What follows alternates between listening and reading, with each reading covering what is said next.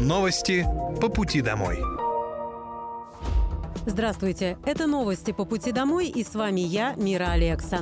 Пока вы добираетесь до дома за рулем своего автомобиля, на пассажирском сиденье или в общественном транспорте, я расскажу вам о том, что произошло сегодня в Подмосковье, в России и в мире.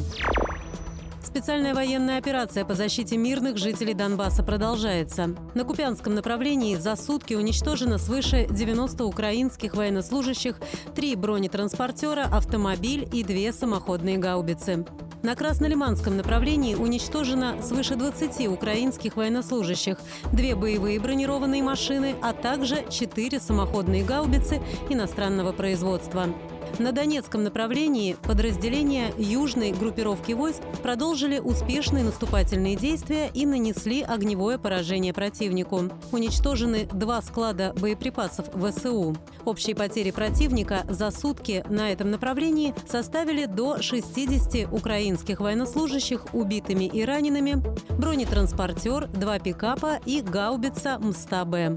На запорожском направлении в ходе наступательных действий подразделениями группировки группировки войск «Восток» заняты более выгодные рубежи и позиции. За сутки уничтожено свыше 60 украинских военнослужащих, три танка, две боевые бронированные машины, автомобиль и гаубица Д-20. Истребительной авиации ВКС России в районе города Славянск Донецкой Народной Республики сбит самолет Су-27 воздушных сил Украины. Российскими средствами противовоздушной обороны в Запорожской области сбит вертолет Ми-8 воздушных сил Украины. В День студента президент России Владимир Путин посетил ведущий вуз страны МГУ имени Ломоносова. Глава государства осмотрел новый кластер Ломоносов инновационного научно-технологического центра МГУ «Воробьевы горы» и познакомился с проектами резидентов. Также президент пообщался со студентами и узнал о планах развития научного кластера. В беседе с ребятами он отметил, что Россия не может допустить создание угроз на ее же исторических территориях. Россия рождалась как единое и многонациональное государство. У нас это с молоком матери, подчеркнул российский лидер. Студент-участник СВО из Луганской Народной Республики поблагодарил Владимира Путина за демобилизацию студентов республики. Глава государства обещал учесть его пожелания работать в ФСБ России. Также президент поддержал перенос Дня молодежи с 27 июня на последнюю субботу июня, чтобы можно было спокойно его отпраздновать. На маршруты мост Трансавто в Московской области вышли еще 49 новых автобусов среднего класса ЛиАЗ 429-260. Сегодня они начали работу в семи городских округах. Автобусный парк обновляется с учетом пожеланий жителей, сказал губернатор Московской области Андрей Воробьев. Каждый день автобусы Подмосковья перевозят 2 миллиона пассажиров. В автобусах должны быть удобные кресла, вместительный салон, кондиционер, все необходимое для мам с колясками и людей с особыми потребностями, отметил глава региона.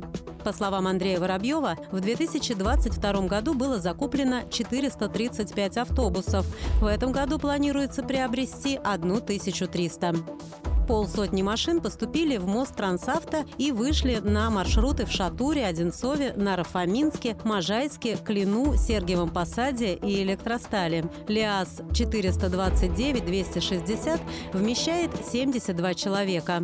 Он оснащен системами климат-контроля, видеонаблюдения, валидаторами для бесконтактной оплаты проезда и USB-розетками для зарядки гаджетов. Для обивки сидений в новых транспортных средствах использована ткань, дизайн которой выбрали сами жители Подмосковья. Голосование проходило на портале «Добродел». Малый и средний бизнес в 2022 году получил поддержку в Подмосковье на 21 миллиард рублей. Такая поддержка оказывалась в виде льготных кредитов, субсидий и грантов. Ее получили около 4 тысяч предприятий МСП, что на 83% больше, чем годом ранее. Все меры поддержки бизнеса в Подмосковье переведены в электронный вид. Кроме того, в регионе создана интерактивная инвестиционная карта Московской области, которая позволяет онлайн подобрать участок для размещения бизнеса и подать заявку на его получение. В этом году все меры поддержки бизнеса в регионе будут сохранены на уровне прошлого года. В России начали продавать вторичное жилье с сохранением условий ипотеки от предыдущих покупателей. Пока программа работает в тестовом режиме у одного банка.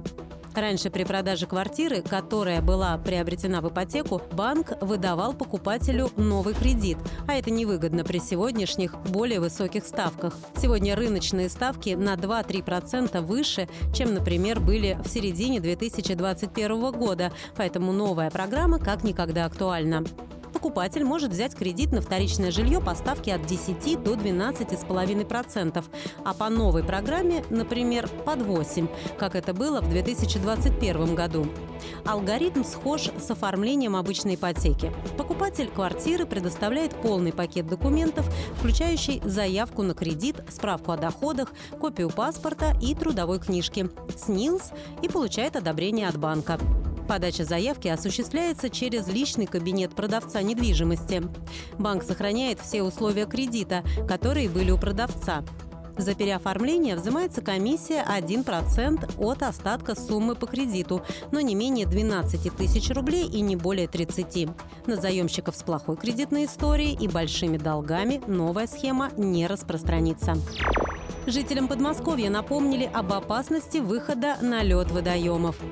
Спасатели Московской областной противопожарно-спасательной службы провели профилактические беседы в целях предотвращения несчастных случаев, вызванных провалом под лед на водоемах. Сейчас в Подмосковье наблюдается колебание среднесуточных температур в пределах 0 градусов. Оттепели приводят к таянию льда.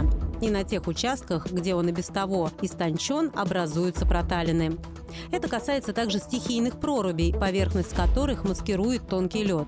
Угодить в такую ловушку может каждый, вышедший на ледяную поверхность водоема. Жителям Московской области следует учитывать все эти факторы и не рисковать собственной жизнью. Ранее губернатор Московской области Андрей Воробьев заявил, что в регионе особое внимание уделяется обеспечению безопасности отдыхающих на водоемах. Он отметил, что в задачи подмосковных спасателей входит предупреждение происшествий. С этой целью они регулярно проводят профилактические мероприятия. Это были новости по пути домой, и с вами была я, Мира Алекса. Желаю вам хорошей дороги и до встречи. Новости по пути домой.